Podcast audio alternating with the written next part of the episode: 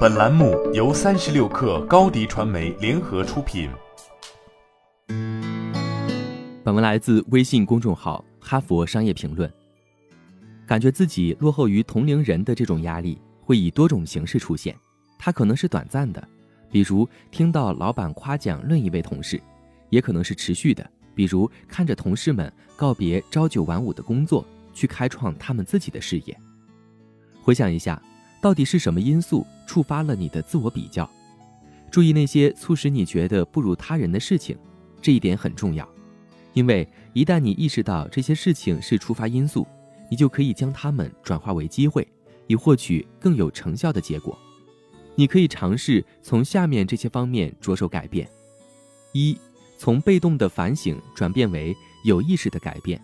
一旦感觉到落后于人。你也许会放弃所有引起不安感的活动，但一般情况下，这个办法既不合理也不实用。比如，当你下次浏览社交媒体的时候，问问自己为什么在这个时候做这件事，是因为觉得无聊吗？如果是，那就有意的进行娱乐，而不是评判自己。或者，下次当你听到同事事业成功的消息，感觉自己不如他人时，退后一步。不加评判地观察自己的感受，然后主动承诺去客观地看待同辈的进步，就好像你是一个调查他们故事的记者，而不是与他们直接竞争的人。二，展示个人长处，重获认可与动力。在强烈的不安感爆发期间，你可能会开始思考如何才能赶上别人。在这个时候，你可以通过采取小的行动来获得小的成功。重新找回你的自我效能感，在你的核心优势上加倍努力，向世界展现他们，并利用他人的认可来培养韧性。我培训的一位高管很伤心，因为他本来会在今年晋升为高级副总裁，但由于疫情爆发而被推迟了。他很担心，获得这个梦寐以求的职位的机会将慢慢消失，也很羡慕其他公司的同龄人，他们在这次危机之前就已经成功晋升。这种消极状态令人不快，可能会不利于他今年的表现。为了打破这种状态，他决定利用过去赖以生存的长处——写作才能。他为公司的博客撰写了一篇有深度的文章，主题为如何度过当前危机。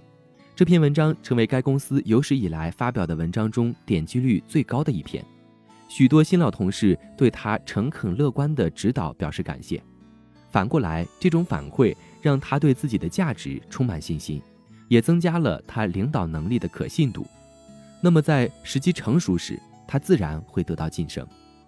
三、重新定义你的同辈圈子。当你把自己和一群固定的同龄人比较时，你就陷入了一场零和游戏，要么领先，要么落后。但是，通过扩大视野，融入新的多样化的同龄人群体。你在看待成功时，将打破二元对立的思维方式，并在新的领域发挥优势。四、摆脱内化的期望。你在实际竞争中会感觉落后于同辈，比如看到他们在工作中升职，但还有一种更具破坏性的心态，会导致永久的不安感，认为自己不仅应该比同龄人做得更好，还应该得到他们想要的一切。这种心态创造了一种永无止境的竞争，在这种竞争中，你永远无法享受已经获得的东西。你对成功的内在期望会随着别人的渴望而不断变化。我的许多 CEO 级别以下的客户发现自己正处于这种境地，在内心深处，他们不想要巨大的工作压力，但又一直认为应该这样做，因为同龄人都渴望这样的工作。这种心态造成了一种无法取胜的局面。如果他们不追求或获得 CEO 的头衔，就会觉得自己不如别人；但如果他们真的做到了，可能又会觉得自己被困在了一个他们从未真正想要的位置上。试着考虑这样一种可能性：到目前为止，你选择做的每件事都是正确的，不管你现在认为自己当时应该做什么。